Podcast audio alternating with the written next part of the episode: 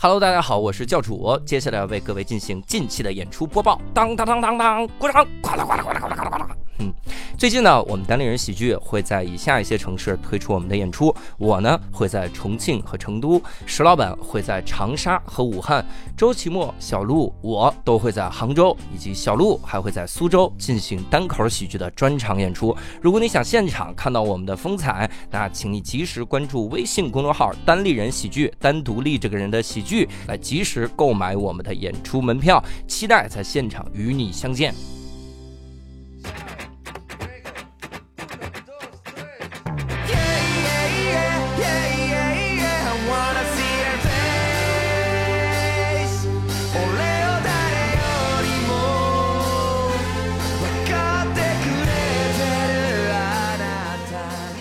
Hello，大家好，欢迎大家收听这一期的无聊斋，我是教主伯伯。嘿，六兽，哎，好啊，我们今天厉害了哈！这一期节目呢，我们终于要跟文艺稍微有点关系了啊。我们之前聊了太多期完全不文艺的东西哈，聊了很多第三世界。对，所以我就我很屈辱的一直在听着这些节目，是吧？因为难以。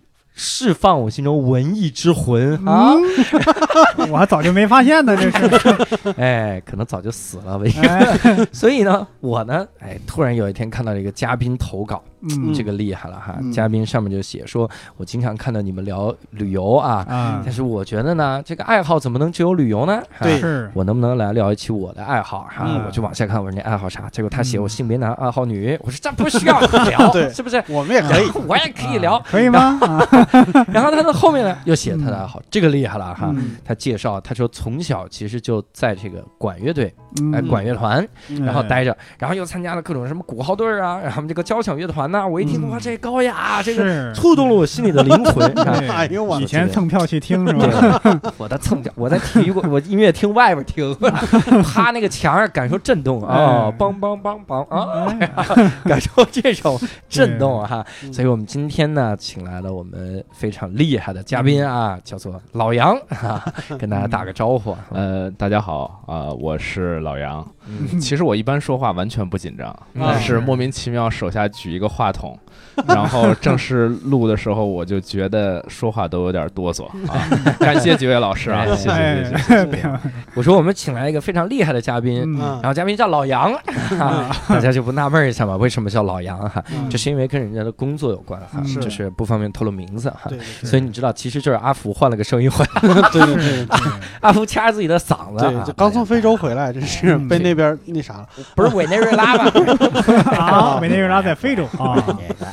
老杨老师哈，这个老杨老师听起来很奇怪哈。老杨哈，哎，我们其实聊到这一期的契机也很有意思，就是因为我们第一次聊人家的爱好是这个交响乐哈，嗯，就是你大概是从什么时候开始接触这些东西的？呃，其实说爱好到现在应该也不敢说是爱好了啊，因为现在的爱好是钱和姑娘啊，还给我这个对对对对对对。啊。呃，学的时候一开始学的时候也不能说是爱好，但是是小学，小学二年级，小学二年级就开始弄这个东西，是那个时候是家里边的任务，对不对？对，说起来特别有意思，因为。小学我是在北京著名的一所军队类的背景的一个小学。啊，五一小学你们可能听说过。五一小学，五一小学，五一小学，好多好多不了解真相的人，老他们老听北京的一些中学这样叫十一中学，他们这不就十一中吗？不是啊，不是。啊，五一中学不是五十一中吗？不是啊，这是五一十一啊，对，不一样，对，而且十一也不是十一中啊，一定是十一学校才是军队背景啊，对对对，十一学校，对对对，十一中是一个奇怪。的一所属于北京市这个教委下面，对，就是真的就是十一中，鄙视链已经开始有一点出来了啊，吓人啊！因为因为军队军队类的幼儿园它有几个特点，第一个特点就是大啊，那会儿那个不是幼儿园，什么幼儿园？小学啊，那个小学里面有特别多果树，它里边有果树林子，然后大家就会没事就扫叶子，嗯，等等那些。然后第二呢，就是学生多。啊，第三个特点就是有钱。有钱呢就能够，我现在大概呃八零后，大概是我小学我多大了？大概二十二二十多年前，二十多年前，然后呃能玩得起乐器，能愿意在学校内部组建管乐队或者鼓号队的学校是没有几几家的，因为对对对，所以那会儿我可以跟大家说特别有意思，就是。他是怎么选的呢？因为因为如果说是中学或者高中或者大学，他直接就是找特长生就 OK 了，嗯很简单，对吧？啊，对对对。对，呃，但是那会儿因为大家都不会，啊。所以呢，他会在我在二年级的时候，突然有一天下午，然后呢，老师很神秘的就把我们所有的这一届的同学全部带到那个有一个特别大的礼堂里面。嗯。啊，那个大礼堂里，然后全坐的好好的，嗯。然后我们就不知道要干嘛，然后嗯。坐那儿，然后呢，就来了几个老头儿。嗯。啊，现在知道是这个就是老专家呀，嗯。啊，音乐专家，是老专家，对这专家是穿着白大褂，对，那会儿不知道，那会儿以为要参加一个什么神圣的，对吧？我终于加入了少先队，然后终于组织上交给我任务了，组织布置任务，对对对。然后呢，那个老头呢也不跟你说的太明白，嗯。然后就说可能我们是有一个类似于乐队式的这种这这么一个活动，然后我们啊现在是一个集体选秀，嗯。哇，然后怎么选呢？就是嗯。老头儿我们在下面一排一排坐好，然后啊老头儿就围着这个小孩一个一个过去看看啥？看你，看长相还是看什么？对他他看你长相长得好看不好看啊？啊。其实不是，不是，他他会给你一个要求，嗯。他说微笑嗯哦。啊，你微笑一下。嗯。然后那个老头儿我至今就是脑海中都会徘徊这个声音，因为嗯。就是你知道，你坐在那儿，一群小孩坐在那儿，然后嗯。有几个老头儿走过来，然后大家嗯。看着你，跟你说微笑，然后你内心当中是很慌张的，然后笑不出来，对笑不，出来哥。现在不合法，这个。他又不是神父，哎，对，哎 然后他还普通话还说不好，他说的微笑微笑，啊。然后我也不太懂，然后后来说微笑微笑。啊，然后然后我就冲他甜甜的一笑，然后他就不理你，然后他就走过去了。啊然后其实我是没有选上的，啊。然后呢，他会说，就他看上你以后就嗯嗯嗯不错，然后就嗯去，然后就嗯。就这么选上的，这么草率吗？对对对对，就是这样，然后选上就到台上站着去，啊然后我在底下看，我说我去这个事情，我是一个追求上进的这个小青年，然后上台这种事儿怎么能还小青年？对怎么能没有我呢？啊？嗯。然后呢，我就在下面琢磨，我说这个事情乐团应该也挺好玩的，嗯而且感觉他这个选让你感觉特有荣誉感，对啊然后我就觉得对哎这个东西我必须要参与嗯。嗯。然后我就很着急，我就在下面，这是真事儿，我特别着急，我就跟老师说，我说，哎，为什么没有选上我呢？是我笑的不好看吗？还是诸如此类的？嗯。然后嗯。老师也不知道，然后我说我就是想上去，嗯。我很想上去。嗯。然后老师其实文化课老师对于这个东西是没有感觉的，啊。然后他说那怎么办呢？嗯，正好我们班有一个长得跟我比较像的小男孩，啊那会儿都矮矮胖胖的。啊然后那个小朋友呢，就是相对来讲，人家生活就比较低调，啊他觉得上台是一件很有压力的事情，哦然后啊他就说：“老师，我不想去，啊，你们换一下，换一下。”啊，这么然后这个人生当中第一次类似作弊的这种行动就这个累我就机会出来了，狸猫换太子，这个机会也太难得了，正好他不想去，因为正好长得像，对。哦，真的是现在想想，我连那个同学的名字都忘了，但是我就啊。记得他那会儿跟我长得蛮像的，嗯。然后我就上去，再加上那几个专家都老眼昏花，你想一个年级大概 二百个确实老眼，昏花，因为都是微笑，长得又像，凭什么他上去你不上去？对啊，哦。对呀对呀，所以很随机，对吧？我觉得就是相对来讲是一种量子选秀，然后不光老眼昏花，连记性也不好。然后我就上去了，上去以后，嗯然后就光荣的加入了我们学校的这个管乐团，嗯管乐团，对，这个是管乐团对对管乐团，什么是管乐团？小学的时候就参加管乐团了，嗯，小学二年级，天哪！那你进去之后分的啥乐器啊？小号。小号啊，对你你们有吹别的的吗？有管乐团的编制相对来讲，管乐团的编制会更加随意一点就是不像就是交响乐团一样比较严肃。交响乐团的编制是比较严肃的，嗯就是它它有一定之规。嗯你比方说交响乐团小号三支啊，嗯那就必须是三支。嗯你再有一支，嗯你没有谱，啊没有你的事儿啊。我听我跟别人站近一点不行对吗？对对可以可以可以嗯但管乐团相对来讲会比较灵活一点儿，所以说呢，就是但是管乐团有一点就是跟交响乐团最大的区别，或者说怎么样，就是交响乐团是有拉的，就是各种琴啊什么这种弦乐会很多，但是管乐团基本上都是吹奏类乐器。嗯。啊，哦。就是靠嘴去震动这个，靠气息和嘴去震动这个乐器发声的东西。嗯。比方说，包含小号、长号、嗯。大号、圆号，嗯。然后木管像有这个单簧管、双簧管，双簧管可能都没有啊，不衬的是没有的。然后呢，长笛、嗯短笛，不衬的长短笛也不怎么分。嗯然后呢，对，这但一定要有萨克斯啊，我们那里面是有一片萨克斯的啊啊，是有一片萨克斯的我。给解释一下这路北京土话啊，不衬的就是比较寒酸的，对对穷啊，没钱，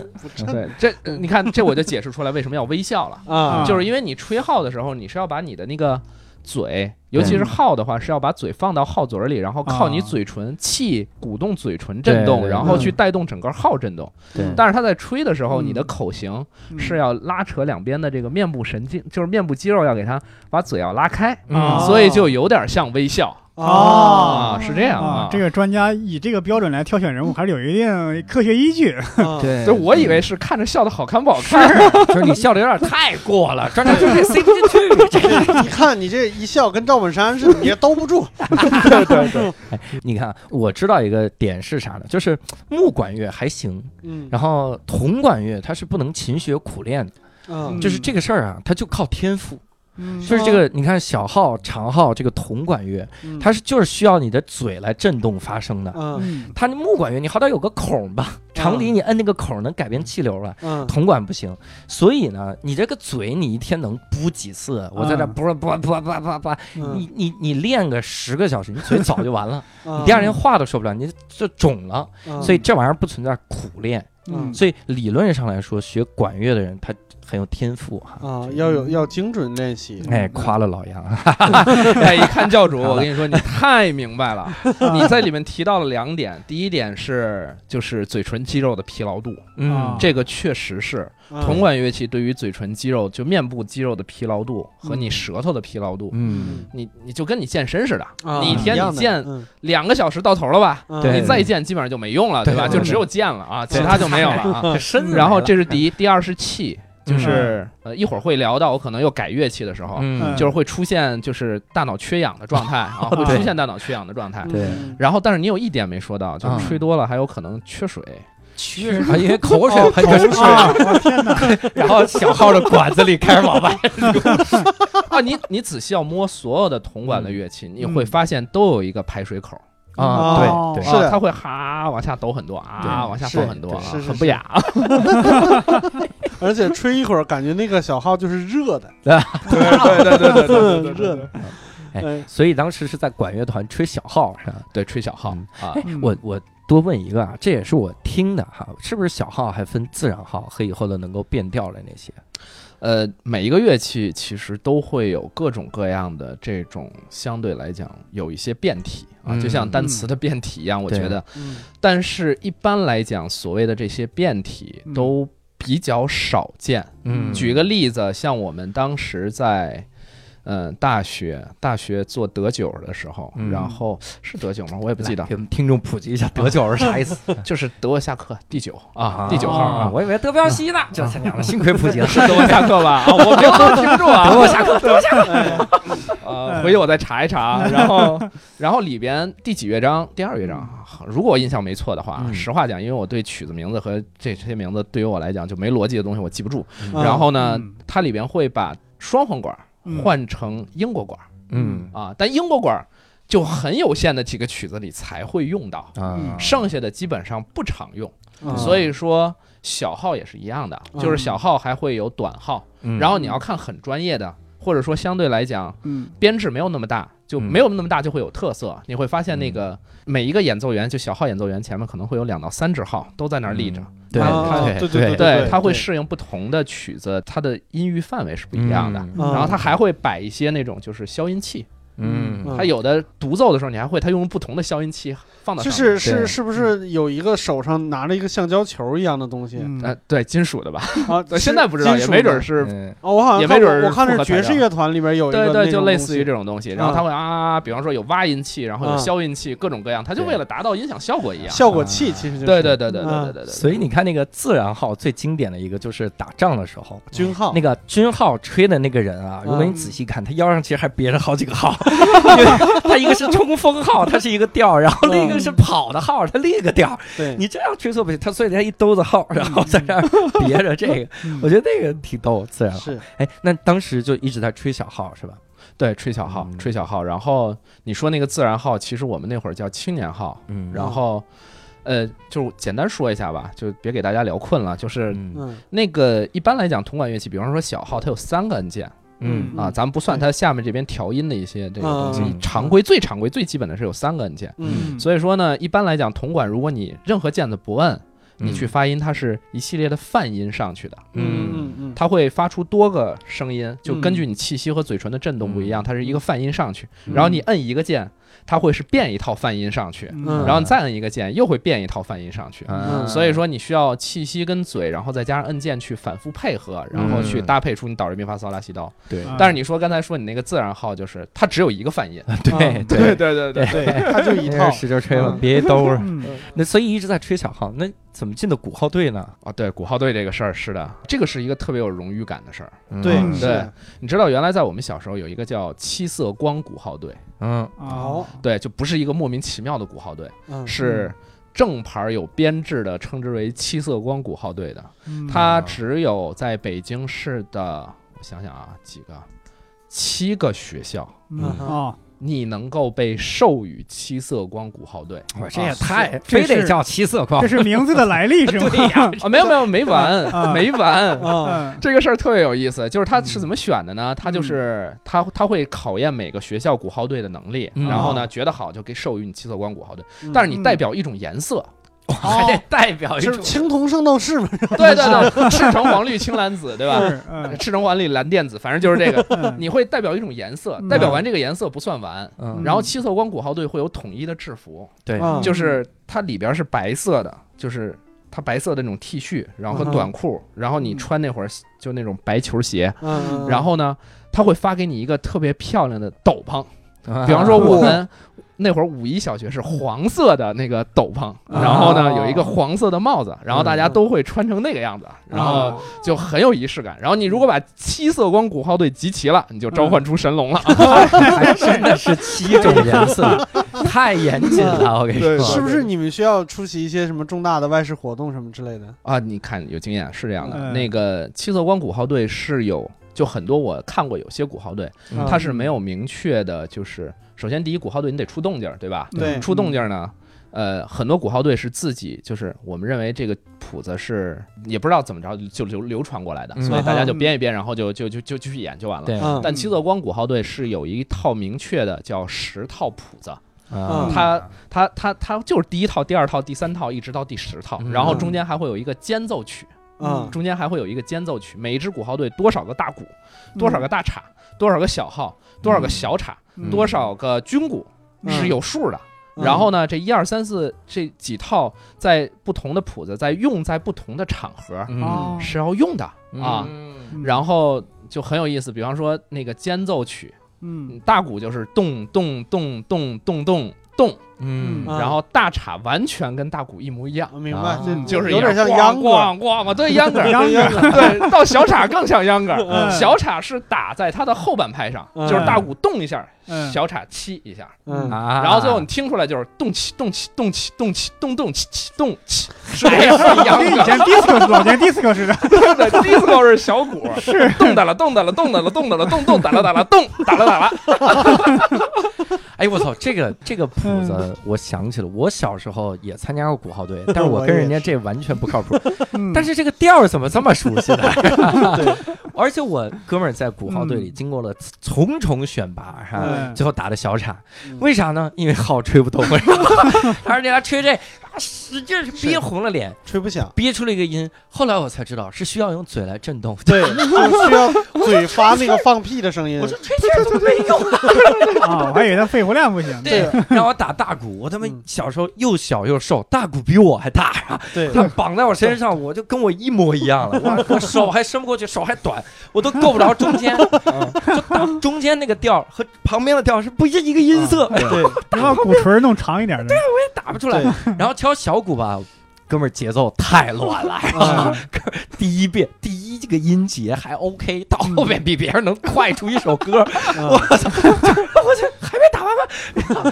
后来他们说不行，你也得来一个，为啥呢？因为是好学生，然后就啊好学生对有荣誉感。荣誉我们那会儿是嗯。就是也是下午最后一节课，嗯。从每个班里边，我们这一年级每个班里边挑几个个儿大的学生，啊，然后就到了一个体育老师的办公室里边，对然后放着五把号，啊然后来来了吹，啊。嗯然后不响下一个，然后不响下一个，这嘣儿，哎响了，就你可以了。然后一看放学的时候，这个人就拎着这把号回家了。啊这一路上就跟将军一样，腰中插着一把剑一样，太牛逼了。剩下那几个，他比如说没凑齐，说你们再想想办法，过一个礼拜，还是还是今天你们再来试一下。嗯我两次都没吹响，啊，我就不知道，我就玩命吹啊！我不知道原来是需要用嘴发出那个放屁的声音，对，这是智商问题。这是不会上网，就不是是他也没教你啊对他不教，啊，他就看全靠自己揣摩是吗？全靠自己揣摩，随缘。对随对，缘。就是看这个天赋。啊而且我没跟你说，我当时打小岔，我也是根本就不会打，嗯，但是我掌握了一个技巧。我们老师教的时候也瞎逼教，然后我就瞎逼打。怎么打呢？就是我感觉打的那一下，因为我我是自己瞎琢磨的啊，好像有两个音，一个是敲那一下，嗯一个是松的滑的那一下就是噔哒哒噔对哒哒。嗯哇是！我当年太牛逼了，我记谱怎么记啊？嗯，我记得都是咚哒咚咚咚哒咚。我想我我想知道你这得是怎么写的，你看看这个厉害了，得啦啦。因为我为什么能选儿小岔哈？我们六个同学一起教，嗯然后有三个同学他们是识谱的，他们 OK 的，他们看懂了节奏那些东西哈。嗯我们剩下仨完全不懂，嗯，这个时候哥们儿的优势就在于我能发出嘚儿这个音。啊，我去问老师，我说这是不是就动嘚儿？老师说我操，你可以，你记谱可以，留下嗨，四个小叉，你凭口技赢了是吧？口技赢了，很有天赋啊！自己打完以后自己配嘚儿，动京中有善口技者，背的 可好了，那个东西。嗯哎哎，那所以你当时鼓号队是怎么到啥级别？你跟人家一块儿哦，参加鼓？号队特别厉害。嗯你知道那会儿开国家的会议，啊，啊，他会就是那会儿属于我们属于这个国家很高级的这种接待的哇。哇。这个这个状态了，就是我们经常会怎么着，哐一下，今天今天来一个电话，明天就给拉到那个人民大会堂门口，哇，然后七色光鼓号队就在人民大会堂两侧啊，对。站在边上，然后中间留出一条道来，对对然后我们就在那儿吹，是得留然后人家哗往里走，对，鼓号队最大的作用就是各种门口和各种夹道。嗯。门口和夹所以你知道这个设计就很科学，嗯。你知道他为什么要一二三四五六七八九十再加一套间奏曲吗？为啥？就是零到十，啊。就是因为他要给吹小号的人嗯。留下休息的时间。哦，他每吹完第一套，他一定加一个间奏曲，嗯。就是那个时候小号是不吹的，然后呢呢再来第二套再间奏曲，啊所以说你可以演奏一上午，嗯。你都可以，就是你吹一下就歇了，啊吹一下就歇了啊。所以打击乐太惨了，一直抡大锤 的。大鼓那肩膀断了 但是但是你知道，其实我我个人认为最就是鼓号队给我最深印象的是有一次全运会，嗯第七届全运会。嗯我们被召集起来参加那个全运会的那个大型团体操嗯啊就开幕式是不是？闭幕式，并不是哇然后那个也是很就是小学的时候，其实对于这些东西基本都不懂。嗯然后呢，你就就是觉得那人多去了是吗？不是他嗯他当时呃，我印象很深，就是都已经考完试，就等着嗯要放暑假了。嗯然后因为运动会正好就是七八月份嘛，嗯对吧？对对对对。然后马上就要放暑假了，嗯突然我们那个。今天不是聊同 关于怎么聊聊到聊对，OK，继续啊。然后那个老师就把我们叫到一块儿，就也是放到一个阶梯教室里。嗯，那个老师就说我们有一个神圣的任务怎啊么，又一个神圣？这这个真的是说神圣的任务啊。这个奥林匹克，他肯定讲了很多奥林匹克的事儿啊，但是嗯我们不懂啊，我也记不住。但是我记住了一件事儿，嗯。他说呢，你看那个奥林匹克那五个环嗯。是不同的颜色，啊，咱们是黄色，咱们就代表那个黄色的环，啊。黄色就是亚洲人的肤色。啊，然后你们是很神圣的，我就记住这件事儿了。哇，这个老师硬转啊，但后来一算不对，我们是七种颜色，有俩不用去，那俩缺席了是吗？嗯，很有意思。然后就给拉到了一个就跟军训一样，嗯。其实就变成了一个封闭式的将近一个月的军训，哦，连家长都见不到。哇塞。然后，嗯，其实很艰苦，嗯。因为他们在编这个操的时候，你需要就是又要有行进，哦，又需要演奏，嗯啊然后就是你一般都是一上午边行进边演奏，一下午嗯。边行进边演奏，明白，然后就是一个演奏加一个队列的一个对演出。你想，嗯就是我哪怕光排队列都很苦，然啊后但是又得吹，嗯。然后晚上饭又吃不太好。嗯。就为什么觉得？因为那会儿小孩儿本身就是就特别能吃嘛，然嗯后是。我们大概现在印象都很深，四个人一个宿舍，嗯。然后呢晚上呢也没有什么娱乐活动，也没有电视，嗯，然后呢大家又饿，怎么办呢？就是有些家里比较有钱的孩子，嗯。嗯。母亲又掌心，然后呢嗯。就给小孩带香肠儿，啊嗯。带一大堆香肠儿，嗯。带香肠儿过来呢。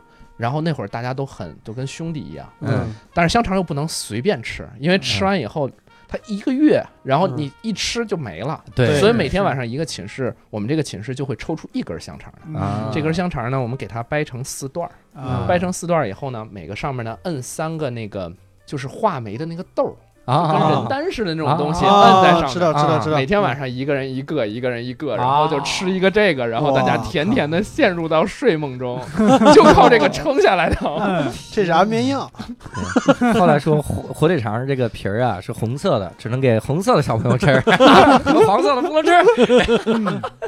然后后来我们在演的过程中，嗯就真的在演的过程中，我们排完队，最后是就是就不不管怎么走吧，咣咣咣走完以后，最后嗯。走成一个五环，嗯，然后还有两个颜色去干嘛了，我也不记得了，反正就是他们 还是走成了五环，那俩颜色在观众席老师没说错呀，他们就是黄色那个环啊，是啊，那黄色的环就是代表黄种人。然后那个环走的很圆啊，然后呢，完事儿以后放和平鸽，啊，嗯。但是就大家就会不知道，就是那个嗯。和平鸽放完以后，它边飞边拉屎，对对对对对，是 是。然后我们很多人就那个斗篷上都被那个鸽子拉上屎，很快五环变成了白环，黄了白了。对很有意思啊。那然后呢，就是鼓号队大概就是到到几年级就？小学五年级就不让玩了，对，退役了就不让玩了，但是也没有什么仪式，就不让玩了。啊啊，，突然就就就这么结束了，就是。这就很突然的结束了，嗯就是，但是你回忆起来就是一个比较特殊的一段经历，但是就是很突然的结束。我觉得你看美国的片子里，人家参加什么这种团队活动，嗯然后最后毕业啊或者怎么样，大家会对吧？嗯。然后抱头痛哭一下，嗯。然后怎么样？我们没有，然后我们就去就没了。美国也不拍小学生抱头痛哭，你美国拍一帮小学生在那儿嗨，这不可能吧？我天哪！拍学生家长抱头痛哭。我我自己想一下，我好像小学的时候，这鼓号队就是莫名其妙就解散了。嗯我就记得我那衣服留下了，因为我们发身蓝衣服，嗯就感觉还挺挺好看的那衣服，嗯白帽子。白色就感觉跟海军一样，嗯。空军还应该是嗯。蓝衣服、白帽子，还有白手套。我打那小架，咚哒咚哒，哎呀，很开心，涂着红脸蛋儿，脑门上点个点儿，然后我们一块儿去你那是小学吗？我怎么感觉不是三四岁的时候去的？是你是你拍的百天照是吗？那是我们反正也各种变换队形，我们更牛逼，我们排人，这这我们排字儿汉字，我哦，那你们这更难，对，后来我就想，后来我就想，为什么我打成这样还能在这个鼓号队待着呢。嗯，后来就发现了，我们那些破鼓号队的比赛啊，根本不比你这个打的准不准，这弹演奏的怎么样，就比你排的字儿怎么样。对列比赛，对对列比赛，相当于你只要手里有个敲的东西就行，当当当当当当当敲就 OK 了，哈，很神哈。所以小学这是在鼓号队哈，对，也在也在管乐队里干了一段时间。管乐队对。管乐队，那你小学管乐队有出去演奏啥？啊，管乐队有一个特别不堪回首的一个记忆，就是对我都把小学名字暴露了，是吧？嗯。当时有一次特别有意思，嗯。就是管乐队其实出去演出就到不了那个水平了，因为鼓号队就像你说的，反正就大家定了咣啷敲呗，大家听一个热闹，然后关键在于你的阵型走的怎么样，对对，对吧？一会儿就一会儿走成这个型，一会儿走成那个型，然后呢，但是管乐队对你就是严肃 严肃艺术了啊，啊严肃艺术就不能乱搞了。对，然后那会儿所有的小学管乐队绝对都会吹曲子，叫《骑兵进行曲嗯骑兵进行曲没听过。骑兵进行曲，你们回去可以查一查，就是嗯。管乐队中国的管乐队基本上都会排这首曲子。啊，然后呢，特别有意思的是，因为我们那会儿学校还比较有钱，所以请的指挥还都挺像样所以他会给我们拿一些那种比较有意思的曲子。最逗的是，我们给我们弄过一个日本的一个稍微现代一点的曲子，叫《富士之晓》嗯。啊，就富士和那个日本那个啊啊富士的对。早上啊就是对明白富士之晓。嗯。然后特别扯的，有一次我们拍那个学校的纪录片儿吧，类似于啊。就是就是展示学校的素质教育嘛，嗯。然后。然后也要展现一下我们的这个管乐队的水平，然后呢就没有在学校拍，跑嗯拉到哪儿呢？拉到圆明园上去了。嗯拉到圆明园呢，然后要拍呢，还要摆一个阵势，就圆明园那个大水法，你知道吧？然后就这儿站俩人，那儿站俩人，摆了一个很文艺的一个东西。嗯然后那你也得拍吹东西啊，嗯然后吹什么呢？吹了个富士知晓。啊，在圆明园，对 在圆明园吹富这士之晓当然，他后来肯定配成一个爱国主义红色教育的歌了。啊但是当时我在吹的时候，那会儿我就有这个意识了，啊怎么能站在圆明园大水法上吹富士知晓呢？对啊但是因为那会儿那个团就会这个曲子，啊，无奈不得已而为之。不得已而为之。对对对对对对。嗯而且我我觉得能进管乐团的人哈，嗯就演奏什么，你说吹富士知晓什么的。嗯前两天我看了一个这个 Netflix 上那个美剧哈，嗯我看那美剧的时候没觉得啥，直到我为了迎接老杨哈，咱们来做这个功课的时候，嗯。我忽然意识到为什么里面里面有一个小黑人，他这个叫 Eric，嗯。然后呢，他就在全学校面前演奏一个特别奇怪的号哈。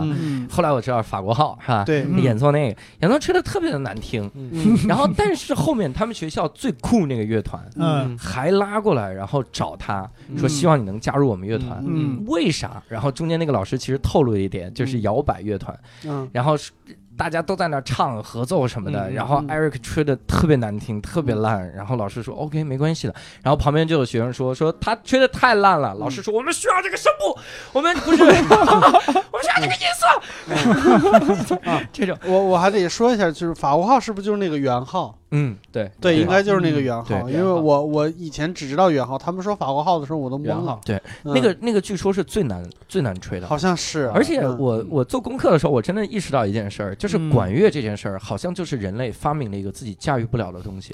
嗯 真的，你看啊，第一从生理条件上，我们吹不了那么久，嗯。然后嗯的确吹不了那么久，嗯。是吧？嗯。第二个在于它他妈音色太难调了，嗯。人类甚至为了这些管乐发明了一个演奏，这个演奏在铜管乐啊，在其他的管乐没有，这玩意儿叫手管演奏，手管法。嗯，怎么演？就是这这个吹着吹着把手塞进那个管里，啊对塞进那个喇叭口里面，然后变不同的变弱掉它这个音。对，我这就好像有一个人第一开始发明了一个小号或者是啥样的，然后说天哪，我们该怎么吹它？然后人类一直在研究怎么吹它，就是这种。也许一开始是俩人，一个人负责把手伸进去，另另外一个人负责吹。对，而且而且好像管乐的这个音色的确挺特别。嗯，我又想起个谁，就是以前洛桑学学艺啊。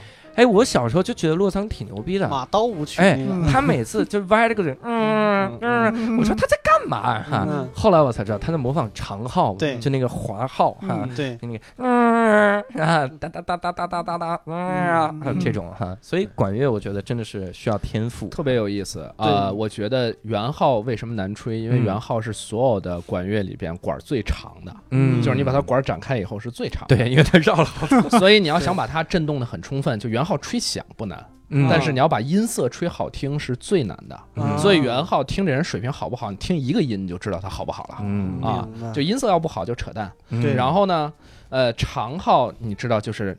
它其实长号跟所有其他的这种管乐都不一样，嗯。其他的是就是我摁键就 OK 了，然后吹泛音，但长号是你得找他们叫把位嘛，你得找不同的把位，就是你把位不准就音不准，所以说你在听长号的时候，只会经常就是越越 junior 的团，嗯。就是他那个嗯。长号音准的音不准的概率越高，嗯。所以说就是你会听到，就是你听这个团到底好坏，就如果说是学生团的话，你嗯第一先听他的长号好坏，你就知道大概他整个的这个水平是怎么样。嗯，然后你知道那个一般来讲，长号都在后排，嗯，然后是小号和圆号，管乐团是这样，然后长号在后排，然后小号、圆号呢再往前是木管，然后这样一直这么下来。嗯。然后所以当时就是特别有意思一个故事，就是那个一般来讲团都是怎么做嘛，做完以后呢，然后呢。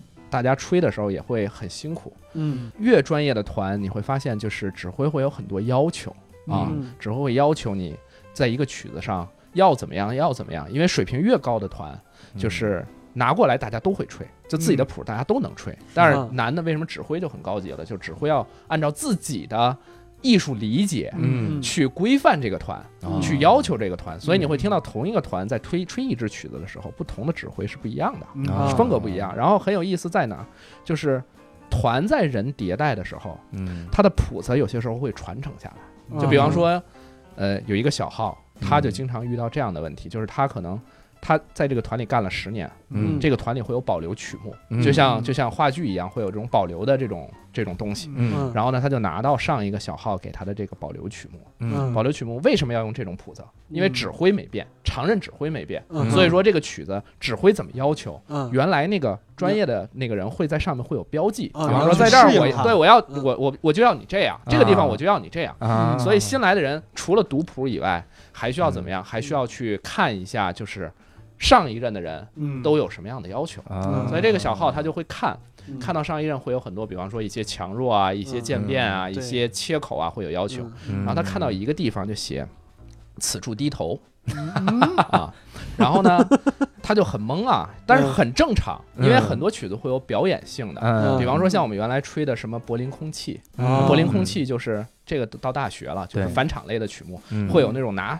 像像拿手去摩擦乐器，啊对那个滋儿这一声啊，就为了滋儿这一声。嗯。然后比方说像 Tequila 啊，就嗯龙舌兰，嗯。然后会有这种就是大家一块儿喊，到突然到一个地方，大家就一块儿喊 Tequila，啊，所以这个小号呢，就是要要一定要严格遵守这一点嘛。嗯然后到这个地方就嘣儿就一缩头，啊然后上面一个长号划过去了，是吧 你怎么把我的梗给刨了？我猜到了，然后把这个故事讲完。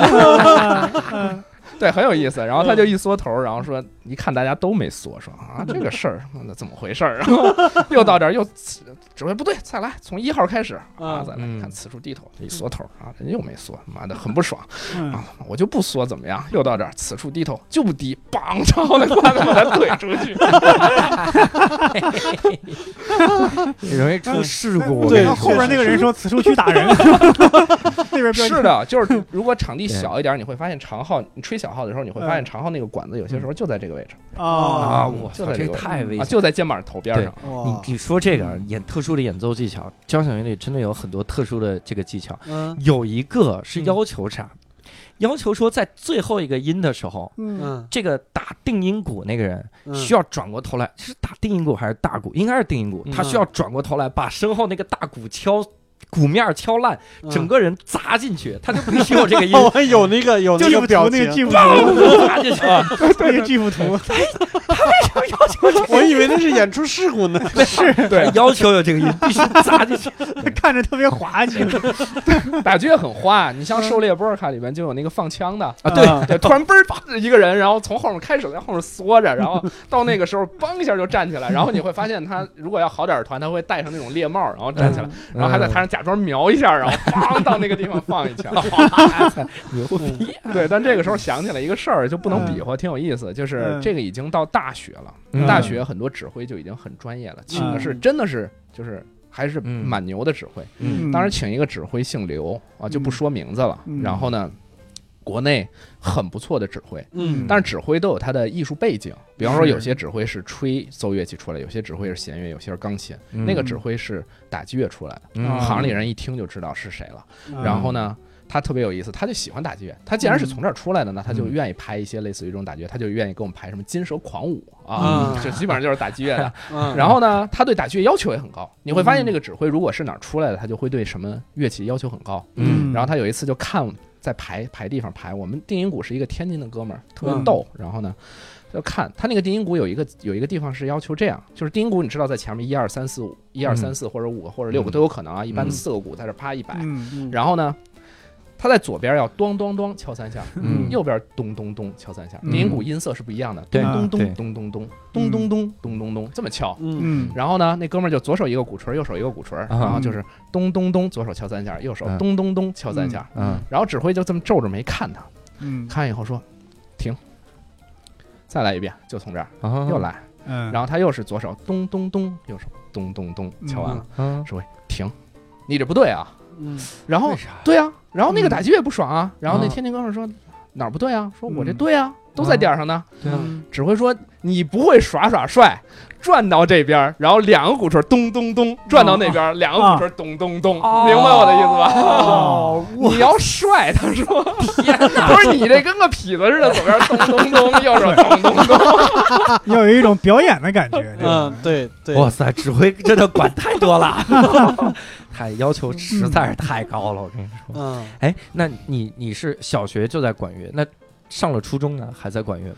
对，一般来讲，我们那会儿有特长生这么一说嗯啊，就是呃，好点儿的学校如果要求他自己有这个团的话，他就会嗯。要求希望能招到好一些的有基础的孩子，嗯。所以那会儿特长生是有这么一说的，特长生会加分儿，啊，对，哦。所以很被很多人诟病说特长生加分儿，你们这帮孩子天天学习不怎么样，就靠特长。嗯。但我现在先要很严肃的为这件事儿证明，真的是挺难的。嗯。就是我从小学二年级到大学毕业，嗯。为了这个东西就没有正经休过寒暑假。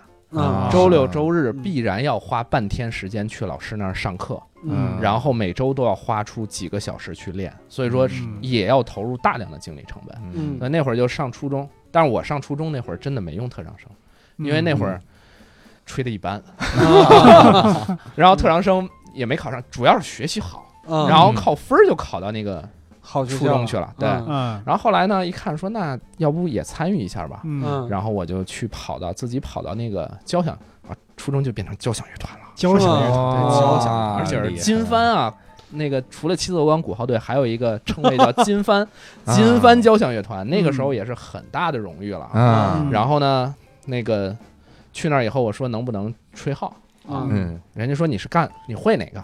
嗯我说我原来在五一小学是吹小号的，对啊但是这个刚才你看我刚才说的就连上宗了啊，是有嗯逻辑顺序的，嗯就是交响乐团的人的编制是一定的。嗯啊，人家说我们这儿已经有三个小号，啊啊，我们自己多一没谱，你来干嘛呢？嗯啊，我说哎，对呀、我说 我说管乐团都四五个呀，他说我们这儿不用，三个就够了。啊然后我说但是我就是想干，然后人家就在边上看了我半天。嗯嗯这个是一个教元号的老师，看了我半天，嗯说要不你改个大号吧？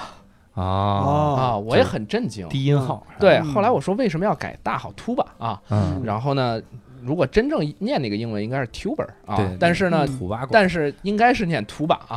啊，对，老师说的，我也不知道对不对，错了就怪老师啊。嗯然后那个为什么后来我也知道，不是我的条件适合吹大号，啊而是因为那个大号的人上初三了。啊，要抓紧考高中了，他不愿意参加了，是对，吧然后我就从一个极端到另外一个极端了嘛，嗯然后就改到改成大号了。哎呀，我啊发现这个命运从来不掌握在自己手里。对对对对对，当时找着规律了，小学吹小号，嗯中学吹大号，嗯大学吹句号，然后哎就大学就不吹了，句号。为你说为啥小号那个人不上初三呢？所以初中就一直在吹大号嘛，呃，一直在学大号，啊应该这么说，学大，号。因为你小号跟大号其实是截然不同的东西。从口型上，就从你整个的这个嘴型和你的那个气息上，嗯。最重要的是感觉上是不一样的。你知道，在小学小号的时候，小号里面有很多这种 solo 性的这种桥段，包括你在里面基本上都是，尤其是管乐队，那那这种主旋律如果要放在铜管声部，那绝对是小号。当然，交响乐团放在铜管声部也是，但嗯管乐团就只有木管跟铜管嘛，对吧？嗯对，但大号就变了，嗯。大号就基本上就是嘣嘣嘣嘣，就辅助职业。就都是这种东西了，啊。就变成辅助职业了。对对啊对然后呢，再加上因为。你知道我从小号改到大号，就是一段时间改的那几个月，都天天就是气短，啊，就是小号你气是不会出那么多的，它要的是你气流的速度，因为你口风也小，就是你口流的这个口风也小，所以你气儿出不来。嗯大号口风很大，啊就大号口风能有大概这怎么说三厘米左右的一个口风，所以你攒多少气儿都出家伙就出去了。对对对对对，然后吹一会儿不住，不行，我得歇会儿，我得歇会儿，晕了晕了。嗯，而且缺氧个儿又矮，啊那个号又大，嗯。它啊大号就是那个尺寸，没有说我小一点的大号，啊就是那个尺寸。然后呢，怎么吹呢？嗯。就是嗯。坐在就像这个沙发坐在沙发上，嗯。然后呢，正常成年人嗯。是把大号放在腿上，对嗯然后这么抱着嘴，正好跟它的口是一致的，啊因为它那个号的设计就是这样嘛，对吧你不能矮啊，矮以后你这么弓着吹就更吸不进去气了。但对我那个时候就麻烦，所以要在地上垫三本书，嗯然后把大号放在书上，然后呢往沙发前坐一点，嗯凑上这个号嘴去吹。嗯哦是这么拿腿夹着这号。对对对对对对对对对对对，是这是是这么学的。那你肺活量怎么样？那会儿它是胃活量，胃活量吗？对就是你们唱歌唱歌怎么样？我们唱歌不怎么样。哎，刘硕老师还行，我我还凑合，嗯就是就是他他都讲究腹式呼吸嘛，就是你不是吸在肺里的，啊是你吸在胃里的啊，啊。嗯，就是你你一定要靠胃去丹田之气，对吧？对把这口气对，顶上明白明白，啊就拉屎那劲头。哎呀，对对对对对对对，不，你那个是吸到大肠里。的。那个吸猛了，所以所以因为嗯。那个交响乐团水平很高，嗯。嗯，刚学是没有办法加入进去的，嗯。嗯。所以一般就是乐团排练还得去，嗯。就是我就坐在那个初三的那个学长啊，就那啊兄弟边上，嗯。然后不让我拿号，啊。然后我就坐在边上见习，嗯。然后那哥们儿吹，嗯，然后这三年一直在学，然后你们听到一个很悲催的现实没有？嗯。等你学完你也初三了是吗？就是我初一的时候，他初三，嗯，本身计划是他就走了，我见习一年我就能上了，对嗯，但是我见习了三年，就是他考上本校高中了，啊，哦，你没戏了，没戏了，哇，这哥们儿，因为编制就需要一把大号，哦，三啊。三年冷板凳，三年冷板凳。你还不如好好就琢磨那个小号的，是 对，后来我左了，还不如好好琢磨小号，没准第二年还能干上。我天，对，你告诉我，你干脆你干脆转学呗。这你就知道，如果这个嗯人家这个球队的板凳深度，你要是守门员替补，上场机会就很低了。是只有一个编制，这太真的坐了三年冷板凳，太凄惨了。啊，就是我会听了他们排的很多曲子，嗯。然后你必须要在那儿坐着，嗯，然后呢，但是就是上不了场，就是上不了，就等着他生病，他他他 身他就没病过 是吧？就没怎么病过，身体怪不错的。太好了，小号小号已经病好几个了，我的天哪，那几年太痛苦了。早知道老师说我们这儿就仨小号，你说没关系没关系，有三个呢，是吧？对啊，什么事儿有可能都发生了。我告诉你，我就站他们旁边，总有一个人有问题吧？对，三倍概率啊，哎，对你想他好，他从小学就学嘛，他肯定吹的比我好。对，我哪怕那会儿奋起直追，嗯。嗯。还是追不上，嗯。所以肯定是他。对，我觉得可能像初中那会儿拼的也不是说什么艺术理解什么之类，可能就是嗯。体力或者是经验，对，罗嗯。罗罗老师不是说过吗？就跟嗯。小孩打架一样。拼发育，对对，拼发育，赶上这么个发育好的人，不是发育好，他比他大三岁，对呀。所以你知道，我初中就是初中给我的印象啊，嗯。就是呃，我现在也会跟很多的初中同学联系，嗯。然后他们也是因为那会儿就是艺术班嘛，嗯。艺术班有唱歌的，有乐团的，然后呢，他们都会想起来原来在乐团排练的种种乐趣。嗯，我想起来就是巨悲催的那那段日子然后所有的艺术考试你还得跟着考，然后嗯最惨的就是，呃，大概在初三的时候，嗯。初三的时候，乐团有一次公共演出，嗯嗯是在北京音乐厅嗯嗯啊，那会儿就水平就可以去北京音乐厅演了。当然学校也要花钱的，但是就是就等于，因为那会儿那个学校也不错，不能说名字，但确实学校不错。然后呢，嗯他可以给家长去授，就跟就这就跟美国电影里一样，然后大家可以看在底下，然后全请的是家长在对下面看嘛。然后呢，我们就去演。然后但是因为我就是一直是冷板凳，嗯所以呢，我估计老师也是出于好心，嗯说正好我们有一首曲子，那个打击乐缺一个敲锣的，那首曲子是要敲锣的，啊，那个锣没几下儿，但是要敲啊，啊就其实就是弱智到随便来一个人，嗯。知道我在这儿就要敲一下就能敲了。啊。对吧？啊。那他们打击乐本来的人就可以啊，打击乐人不够。啊，一般这种情况就是因为。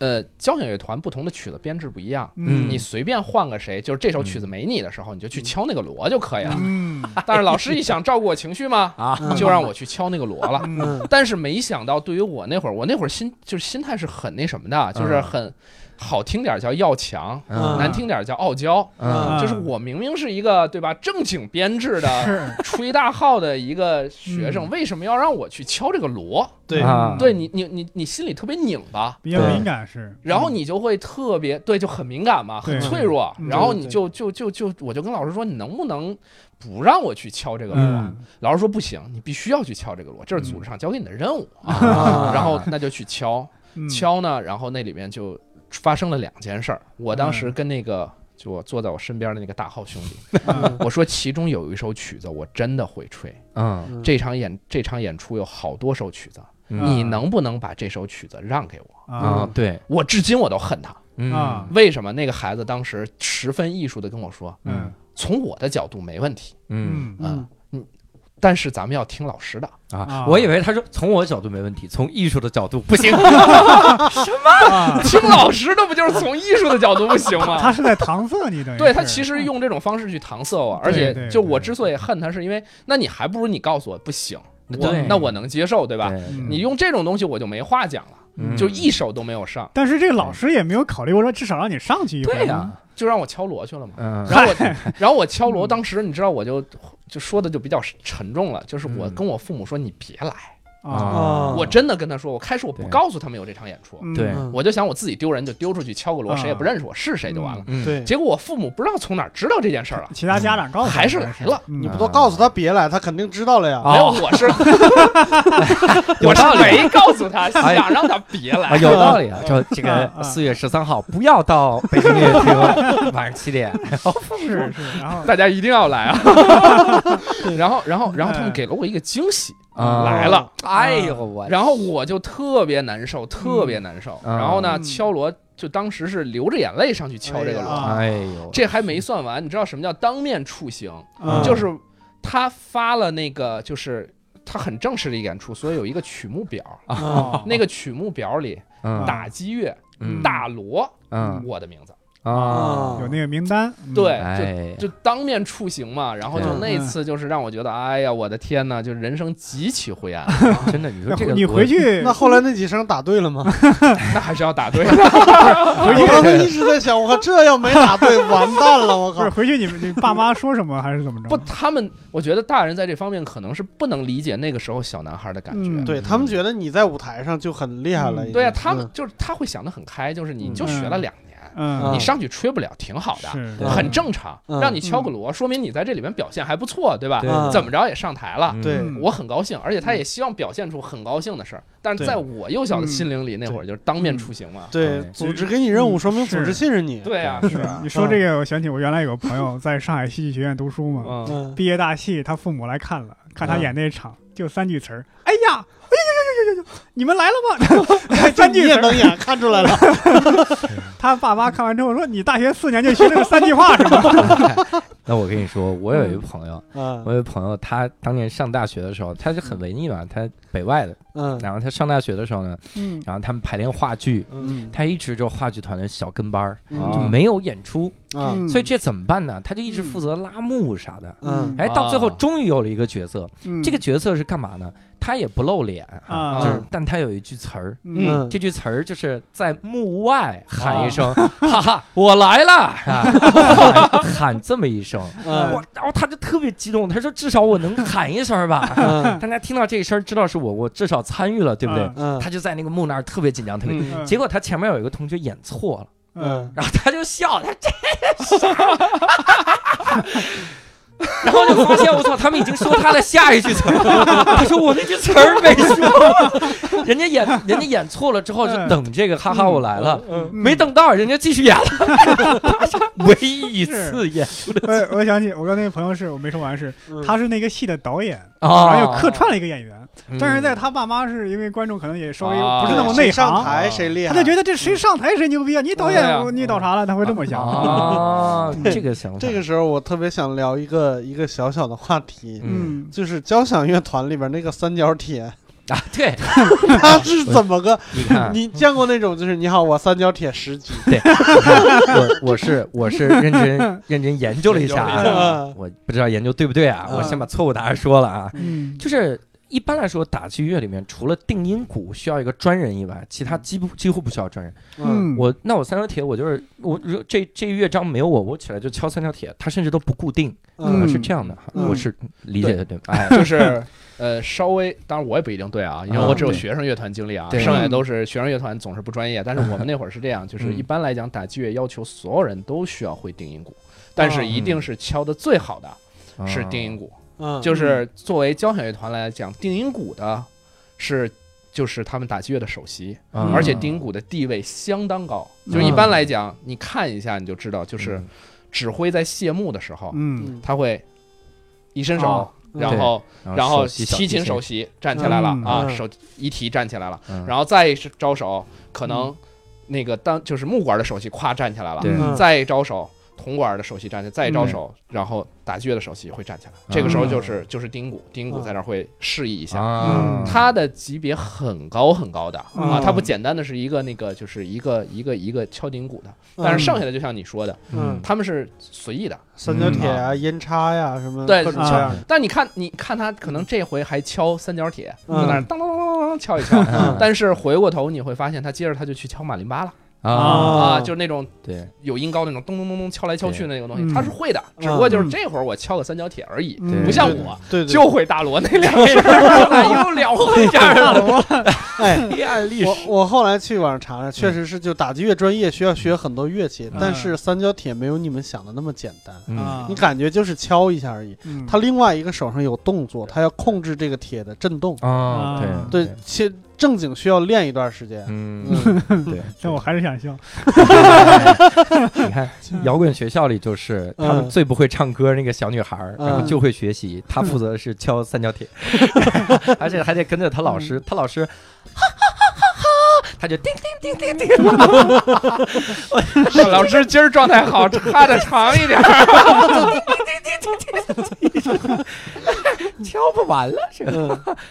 嗯所以初中哈，然后到了高中还在坚持这个事儿？啊，对，就是我为什么敢来分享，就是因为这几年它不是一帆风顺，特别有意思。它你嗯你你回过头看是跌宕起伏的，嗯 初中就是被踩在土里，啊高中就直接捧到云端了。哇啊对，特别爽。高中，高中是我就是，英雄之路啊，对对对，就高中是我找到真正在学生乐团的乐趣。啊，小学那会儿就是开始觉得好奇嘛，是嗯那是真正我给你的荣耀。对，真正要排的时候就想跑嘛。嗯然后呢，初中就觉得他妈这事儿，我 初中 初中我们理解，然后然后到高中就发现有意思了，为什么？因为嗯刚到初中的时候，其实心里还是不爽的，嗯因为高中那会儿呢，就是初中就因为乐团就心态不好，学习也不好，反正就是这么赖了，不管了。嗯然后呢，那个高中也没有评乐器，嗯就考到了另外一所高中。嗯那所高中呢有乐团，嗯但是那个乐团就极惨，嗯又变回了一个管乐团。然后而且嗯从我刚加入那个管乐团的水平，听他们吹的东西，还不如小学乐团水平高。哇天哪哦，有一句话我至今印象特别深刻，嗯就是管乐团的那个老师，不是指挥啊，嗯管乐团那个老师，当时那会儿也没有什么好指挥，也没有专职指挥，就是音乐老师嗯分包指挥，或者莫名其妙请一个什么指挥。嗯他说：“哎，我们这个团可好了。”嗯说，我告诉你，我们是一个有容易的团。当时跟我们这个团里在在训话的时候，说你知道有一次我们去音乐厅参加某项就是演出，那个演出就不可能自己去包一场音乐会了，就是多个学校一块儿去演。啊你上来一首，你知道大家是怎么评判我们团的吗？嗯我们的纪律。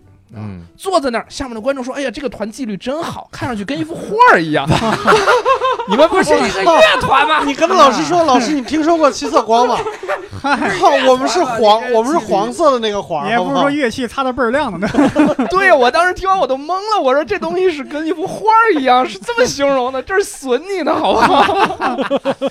就是没得夸了，没得这个团的纪律夸了真好。对嗯然后后来到初二的啊，到高二的时候，嗯。突然我们那个负责团的老师换了，嗯。换了一个在整个北京市嗯。都很有名的负责乐团的老师。哟呵，嗯抖起来了。嗯。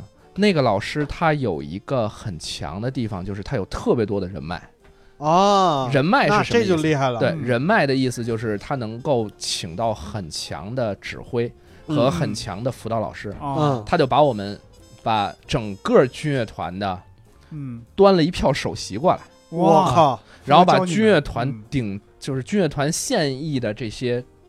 应该说是台柱子式的指挥请过来了，哇，还不是那些老头儿，老头儿就是可能我已经退休了，然后啊体能什么跟不上，他不是，正值壮年的那种。我去请的是那个那那个指挥过来，肩膀上都扛着两杆四星的，然后现在已经带花了啊，啊，两个张首席，现在你都能查得到，军乐团嗯。两个张首席啊，这个传出去。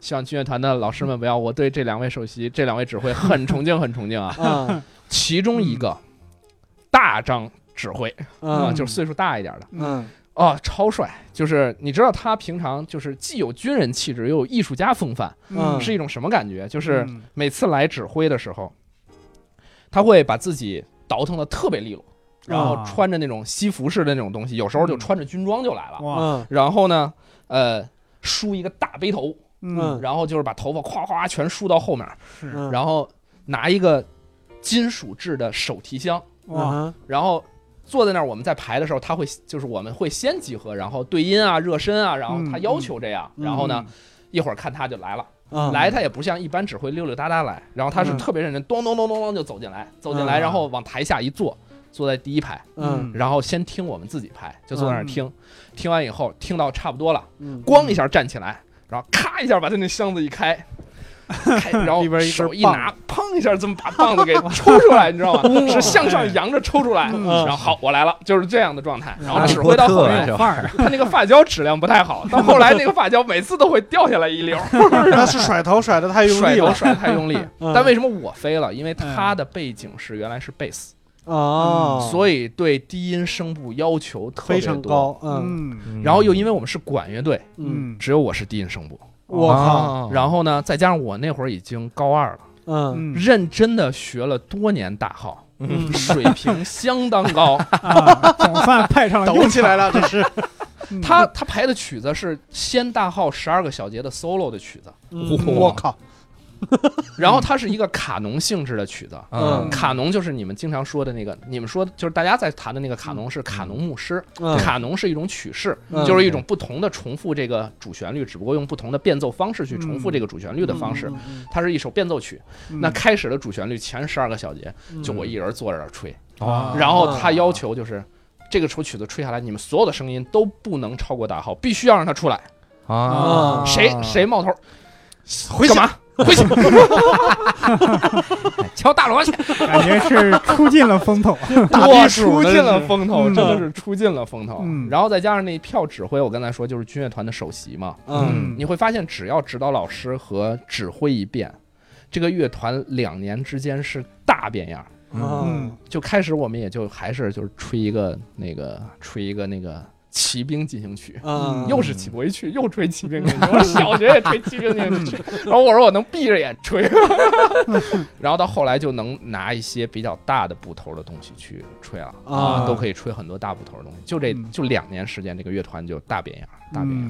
嗯哇。塞，这个太厉害。那你高中的时候有什么特别大的演出报酬吗？就给你爸妈那边啊，那会儿就演出肯定上场了。啊，然后挺有意思，就我高中离家特别远，嗯然后呢大号很大，嗯。嗯就是一个正常男性，他喇叭口比你的脑袋还要高，嗯。然后呢 就是你把下面放在腿上嘛，对。喇叭口比脑袋还高。嗯。然后呢，我从家骑到学校，骑车大概要半个小时。然后每到寒暑假就要排练嘛，嗯。所以我就把那个号呢放到那种帆布袋儿里，嗯。然后背在上面，然后就骑。嗯然后大家就说你圣斗士星矢，圣衣我 随时要变身的，然后我每次跟一个姑娘一块儿，就是拍完以后回来，然后她们说：“我去，你这保卫雅典娜呢？”那会儿就是觉得就一下就抖起来了，然后你会觉得就是你突然发现这个这件事儿很有意思。嗯然后那会儿比较有意思的另外一个就是。因为这个学校没有乐团传统，之前是没有的。就大家，我认为就是大家瞎混着玩的嘛，反正就是素质教育的合理补充啊，嗯可以这么定位。然后就学校真正教学的老师认为嗯这个就是一个玩意儿啊，嗯耽误学习时间。嗯但是呢，这个东西其实就是他在高考的时候是真能加分的那会儿。哇，对，但是所有年级组的老师都不认为这件事儿，因为原来都没有过，就换了这个好老师之前都没有过，嗯。就换了这个好老师，我们是那会儿是高二，嗯。高三那波这个郝老师也等于就是带带不了了，等于我们是第一波，他能够带到我们去走特长生这条路的，嗯所以我至今特别感谢那个老师。嗯。那个老师就带我们去考特长生，考特长生呢，一会儿再说考特长生的事儿，可有意思。嗯。嗯。考特长生，然后考特长生就是那会儿要练嘛，然后呢，到高三的时候就会去各个大学去考，嗯考呢，然后考完以后回来，老师就是年级组老师就会说，哎呀，你天天就干这个，嗯，你高考还考不考了？你还要不要去一个好学校了？嗯，你学习还凑合，我建议你不要这样。嗯，我说没问题。然后呢，考完特长生那会儿，就是先在清华拿一个特长生的评级，就是先认定你是不是特长生，啊不要混啊。嗯然后呢，考完清华以后呢，再去各个学校拿着这个证儿，再去各个学校去考特长生。当然，我去考清华了嗯啊，专业课过了，但是。呃，学习不行，然后就去我的母校考啊，嗯我的母校考。嗯然后呢，我的母校呢就说，那你过一本线就行。嗯我过一本线还是很轻松的。啊完以后呢，他会给你签一个合同，嗯啊就是你只要过了一本线，嗯我就提档。哦啊然后我就很兴奋啊，嗯我就啊嗯过一本线就提档，然后就很有意思，就是我们那会儿是先报志愿嗯再考试，是哦然后老师就报志愿嘛。报志愿我不知道跟你们那会儿一样不一样，就是你嗯。第一志愿就是就是类似于一本的高校，嗯。你有三个志愿可以填，对吧？然后第二第二有三个志愿可以填，是。然后我一类高校里面嗯。我就只填了这所学校，哦。因为我只要过了一本线就提走了嘛，这个很正常嘛。除了这个学校，有没有考过其他学校？也考了，但是就这个学校是最好的选择嘛。然后呢，我就填了这一个学校，填完以后呢，就就交上去了。交上去以后，老师说你疯了，说对老师不信啊，说啊你你那作死这孩子。然后我 们听过一个类似的故事啊，类似的故事就是是某些人呢，一本一类学校就填了一个清华啊，然后呢，后面就都没填嘛，哦，对对对对，我想起来了，浙江大学优秀毕业生，怎么了？嗯奇是怪，继续说。对。然后我们老师说你作死啊，我说我说我很我我很倔强啊，我说我有合同啊。老师说嗯我不信这个，你必须给我填满了。嗯然后好，我那会儿又又又这个小傲娇又出来了，然后就嗯第二个就填了一个清华大学。嗯第三个第二个填清华，，第二个填清华，第三个填北大，交上去了。啊，然后老师如果第一回说你作死，第二回差点没把我桌子给掀了。第二回你是要弄死我呀？你老师说你好好填好不好？我说真的。后来老师就就为这事儿专门找家长谈嘛。嗯老师苦口婆心说你不要信这个啊，嗯哪怕能行，你还是认真填一下。嗯然后我们家老太太还是跟我说了半天，然后就好好填了一下。嗯当然事实证明也没用上，然后就还是过了一本线以后就被那所高校提走了。啊提走完以后呢，然后年级组的几个老师专门在我回来的时候说，没想到这件事儿真好用，哦，原啊，来是不信这个，啊，真的是不信你这波是试水的，对，试水的，真的是不信。嗯然后就就就就还挺有意思的。嗯嗯那大学他他那么重视就是管弦乐这一套，那是不是他们这个团就水平非常牛逼？大学这个团应该说是那会儿全中国数一数二的水平了，哇，数一数二的水平了，这回就厉害。数二就是为了谦虚。哎呦哎呦，嗯 为什么这么说呢？嗯。因为就是嗯。在我大三的时候有那个首届大学生艺术展演，然啊后我们就是跑到清华去比嘛，嗯。嗯。然后跑到清华，大家一块儿就所有的大学提得上的就全来比了。然后呢，一共有三个一等奖，嗯。就我们学校和我们另外一所。就是他们一直不承认是第二，他们说他们是第一，但我们就认为他是第二。啊。啊 我认为第三个就是安慰奖啊，就给到嗯。清华大学，因为在人家地头上，反正啊我是这么认为的。为什么？嗯。因为清华大学那个大号吹的不如我好。啊，啊，这你嗯。这在你这个大号的减分，冲着这个你也拿不了第一。嗯，对。嗯我跟他，我跟他是一届的。我跟他在考特长生、考大学特长生的时候，他就在我前面吹。啊。他吹成什么样，我是很清楚的。嗯啊，吹的不好。我以为是你初中那个学长，没有人家考到清华去了，啊，他没有代表清华是吗？不，他真的考到清华去了啊，。是吗？因为他在初中，初中那个学校是走艺术特长生这条路是走的很好的，啊，然后他水平也 OK，然后呢，他就真的在清华。只不过嗯我那会儿比的时候他已经毕业了，啊嗯，要不我一定报一箭之仇。嗯结果那个时候没报了，你说得多尴尬，所以还是就不要轻易报。我我们大学的时候，那些交响乐团的人啊，尤其是我们艺术团的那些嗯那些人，在我眼里那都是玩的特别嗨的人，嗯真的是玩的很嗨，嗯就是各种各种玩轮滑呀，各种玩。奇怪的东西，天天去哦酒吧呀什么的哈，我们就觉得你们他妈艺术团天天在干嘛？你们是啊玩的是什么人体艺术吗？就是很纳闷儿哈，你们乐团是这样吗？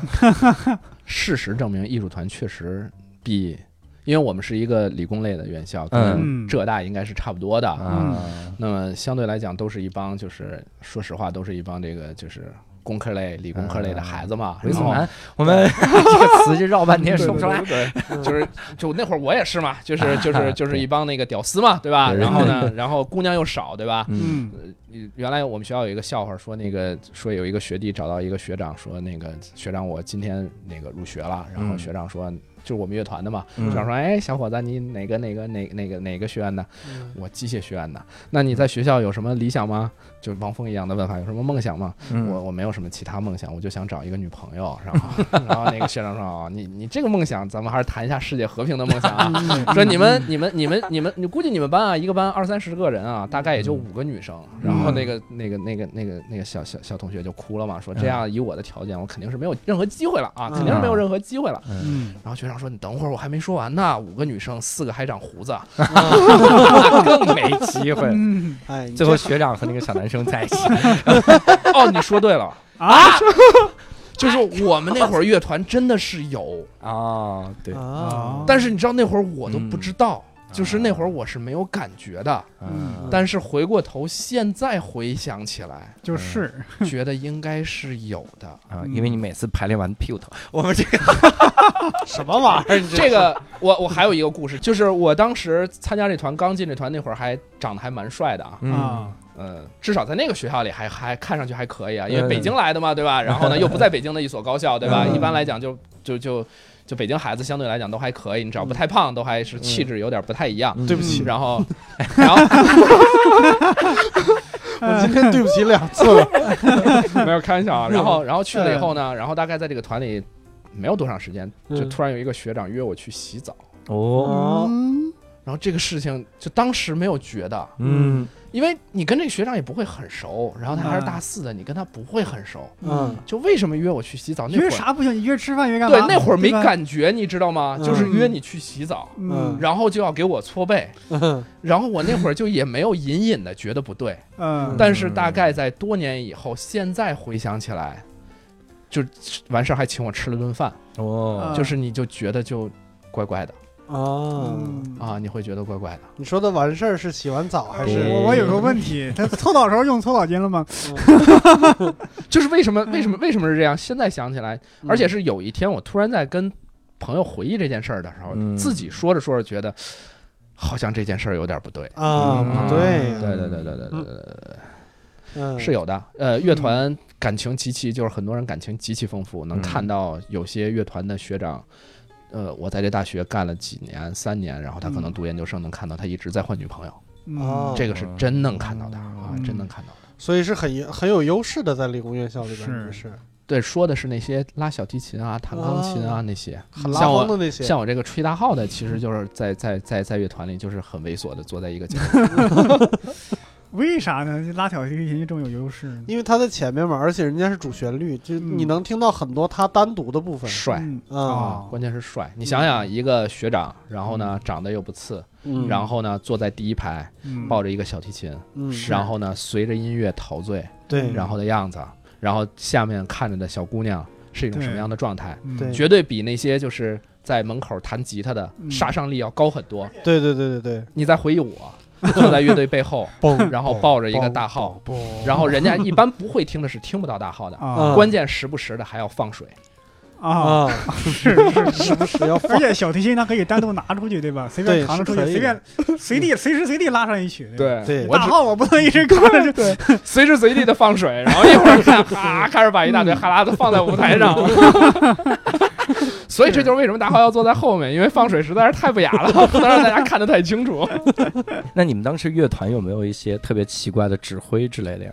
啊，有有有有有，我们我们那个团因为已经相对水平不错了，嗯我们会遇到各种各样特别有意思的指挥。嗯比方说，我们遇到一个指挥叫什么我都忘了，好像叫 Samuel，也不知道叫什么。嗯呃，是从美国的一家那个音乐的大学嗯然后他叫工作度假，嗯嗯啊，就是他其实类似于在这儿做一个学期的访问学者，嗯。办度假，然后呢带着老婆孩子，嗯。然后又办指导我们乐团的。嗯，还挣点钱，挣钱，然后解决住房啊，啊。就是解决不用租房了，然后学校给你提供住房啊，然后给你提供吃饭啊，对吧？穷游来了，很爽啊！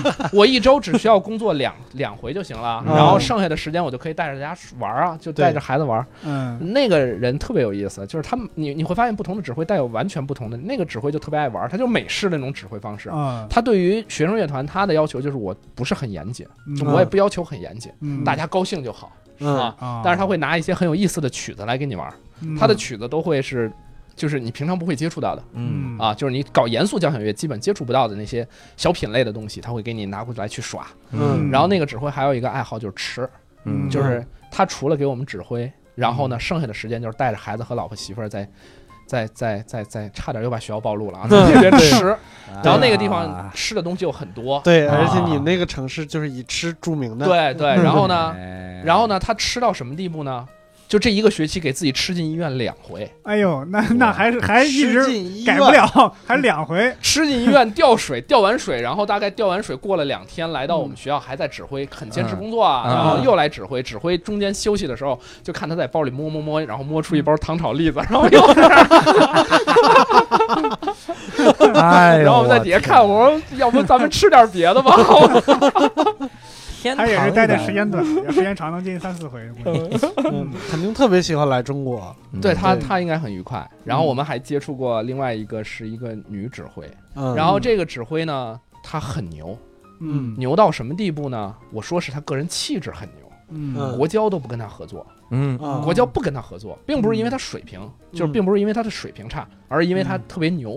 嗯。啊他牛到什么地步？他牛到就是我们开始，我们当时在排，就是他是假期暑假中间来的，但我们整个排练季应该是暑假，基本上从头到尾。嗯。那之前是一个中国的一个很著名的指挥在给我们指挥，当时在指挥柴舞啊。嗯。啊，那个柴可夫斯基第五号 对对对对对，我得给六兽老师普及一下。太帅了。哎，给六兽普及。我你看我都想不起名字。然后呢，嗯。没排完，这个指挥突然来了，嗯来了以后他就把那个指挥轰走了。哦，啊，那个指挥很不爽，你知道吗？那肯定不爽啊。那个指挥当时上午一看他来了，嗯然后他就，那个指挥当时脸色都变了，嗯嗯然后就什么话也不说了。好，把我们所有排的从头来一遍。嗯哦，来完以后，哇梆一摔指挥棒，扭脸就走了。哇啊，就是这样。然后那个指挥就来了，嗯但是那个指挥他的水平还可以，嗯他特别严肃，嗯他是那种就是极其，如果说他跟那个美国人是一个反面，就是嗯两个人截然相反。嗯。这个人呢，你看那个美国人天天就去吃嘛，然后自己就高兴，玩的很高兴。他只要不指挥，你就不用管他，他走丢，然后呢，嗯。他最后保证还来排练。嗯。这个女指挥，你每次排练完，嗯。你要骑自行车，嗯。她在后面坐着，给她嗯。送回到她住的地方去。嚯，然后她来，你要骑个自行车给她接过来。嗯。然后那会儿我们一个打击乐的小兄弟就天天啊不应该叫大哥，然后就天天负责这件事儿，嗯然后就给他接接来送往，嗯然后吃饭要有人陪，嗯。然后呢，但是他音乐要求特别严谨，就是嗯。宁可不让你吹，嗯。你这句也不要音不准。啊。所以当时有一个哦故事，就是我们当时排一个特别大部头的曲子，然后排呢。他他习惯就是大家排，然后呢，嗯。你们先自己分步练，练完以后，嗯。然后排合排的时候，他就啊、停停哪个声部，这这句再来一遍，嗯。停，谁？这句再来一遍，嗯。嗯，你这个音不准。嗯。嗯。但是他因为原来是搞合唱出身的，嗯。他对于你怎么怎么让他准了，他是说不出来的。啊。就是你这个音不准，你这个音低了，你这个音要高高一点，你再来一遍。啊，啊。还不行，再来一遍还不行，这句你别吹了，嗯。这句就不吹了。然后这呢，句的时候他就不不动。这句他就宁可没有你，你也不能错，或者他也不是错，就是音不准嘛。嗯我然后有一这个次我我对上了一个人物，是不是特别像《爆裂鼓手》里边那个光头？嗯，我是说这个这风格很对对对风格格对，很啊像。嗯然后这哥们儿就是有一次他在排排排排排，然后排到停，元昊三这句再来一遍，嗯不准，再来一遍，不准。这句你别来了，然后袁浩三弱弱的来一句，我我我我就这一句，哎呀，我想起一个敲大锣的，我去，这个 哎呀，特别特别狠。然后呢，他是一个，但是他那次那个音乐会开的就很成功，就在北京音乐厅开的，嗯，然后开的很成功，真的是很成功。嗯，哎，你们这种很成功的，有没有那种结束了以后大家起立鼓掌，然后经久不息的掌声，有吗？那个 礼貌上讲，必须要这样，啊，必须这样 啊，你必须必须经久不息吗？你不鼓掌，我就不把乐器放下。我就一直吹，就是大家一定会给面子，就是大家嗯。一定会鼓掌，然后一定会鼓出两个返场来啊，嗯一定会鼓出两个，嗯。至少鼓出一个返场来嘛，嗯。大家一定会这样。观众鼓的时候知道会鼓出返场吗？就是观众用心鼓掌说：“擦，返场了。不，所有的乐团像我们这种乐团，就是一定会准备返场曲子的，嗯。就是都已经排好了，就是要返场，然后要返啊返一下，然后对。啊然后指挥假装啊啊走下去，然后呢，然后大家再鼓鼓掌，然后指挥再上来，因为大家看见所有人都不起立，也不收乐器，大家知道肯定有翻车。对，是的，是的，是的，是这样的。大家其实你一看，我们都在上面抱着乐器开始翻下一页的，你就知道是 了，对对。大家就鼓吧。是会不会跟德云社一样，就台口也站一人，你刚要下去，上面来人拦一下，来走你，对。然后再回去。对，有的时候底下那人还没上来拦呢，然后他嗯。俩就直接折回来了，就嗯知道下一个我要返场了。而那个人其实我后来发现，德云社那个返场是干嘛？是告诉你时间，因为嗯剧场时间有限嘛，所以他们来选择说哪段所以你看于于谦、郭德纲往下一走，然后嗯。底下告诉你现在这个十点十分，嗯，他俩说那来一个大的吧，然后咱们说一个相声相声五论相声发展五十年现状，嗯那他给你可能讲到十一点，嗯然后再再玩那个哈。嗯。哎，交响乐这个我是太容易看出反常了，的确是哈，我 对我听过但过其实你知道小园子里边那个人是干嘛的吗？嗯这正正正经小园园子里相声的相声小园子里干啥？告诉你有人交钱了，啊，有人花钱再 点一个，对，再点一段，嗯就是这个意思，听着有点像评书叙书那个那玩法，差不多那意思。叙书加一个钟，对对对，加十五分钟，加十五分钟对啊，这十五分钟我也有扣啊，那你再加一个，再加十五分钟还有扣，对，人家不想把扣给你，你加多少也没用。对，而且我跟你说，正经加你加一个小时，我还是这扣。对。啊，哦，这么牛逼啊！对，我就绕了半天嘛，哈。对说到说到唐僧，大家知不知道宋江？我就讲了一会儿，讲完了之后说唐僧一回头来了，对 第二天来就是唐僧那个先撂下，宋江后来怎么了？对，说完宋江武则天，讲完三顾茅庐，再再讲三打白骨精，对吧？带三的先讲一遍，是，结果《西游记》没讲完，把大唐讲完了。《西游记》没讲完，其他说书先生的书全讲完了，哎，这个太屌了。嗯，这就是大学的几个指挥。大学大学不，这个还有好多指挥，嗯就是国内的几个指挥也有。啊就大学那会儿水平到一定地步，嗯就是已经会挑指挥了。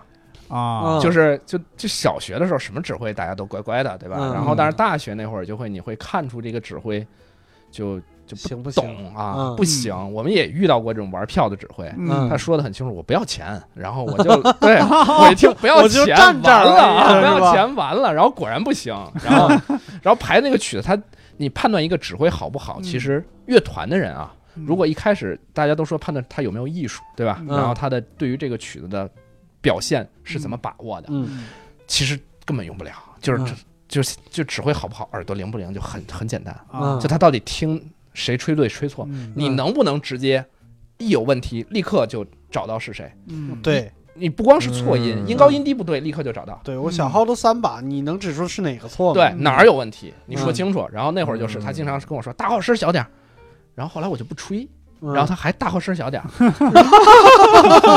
等于你们在帮他学习，这是，嗯。犯坏嘛，然后就是不吹谱子，吹泛音，然后在乐乐队里他他在排我吹泛音，他听不出来，然后就行，然后就跟三长浩两个人就三长浩挨我很近，两个人不行，然后要不咱俩捣捣捣点乱，嗯。别捣乱，别捣乱，那我那我不吹行不行？行行行行行，然后大号小声点儿，你看幸亏我没吹，这个太牛逼了。嗯。哎，好啊，我们这个也了解了很多啊，这个从小学了解到大学哈、是一路上从鼓号队聊到现在哈、嗯。这个厉害了哈。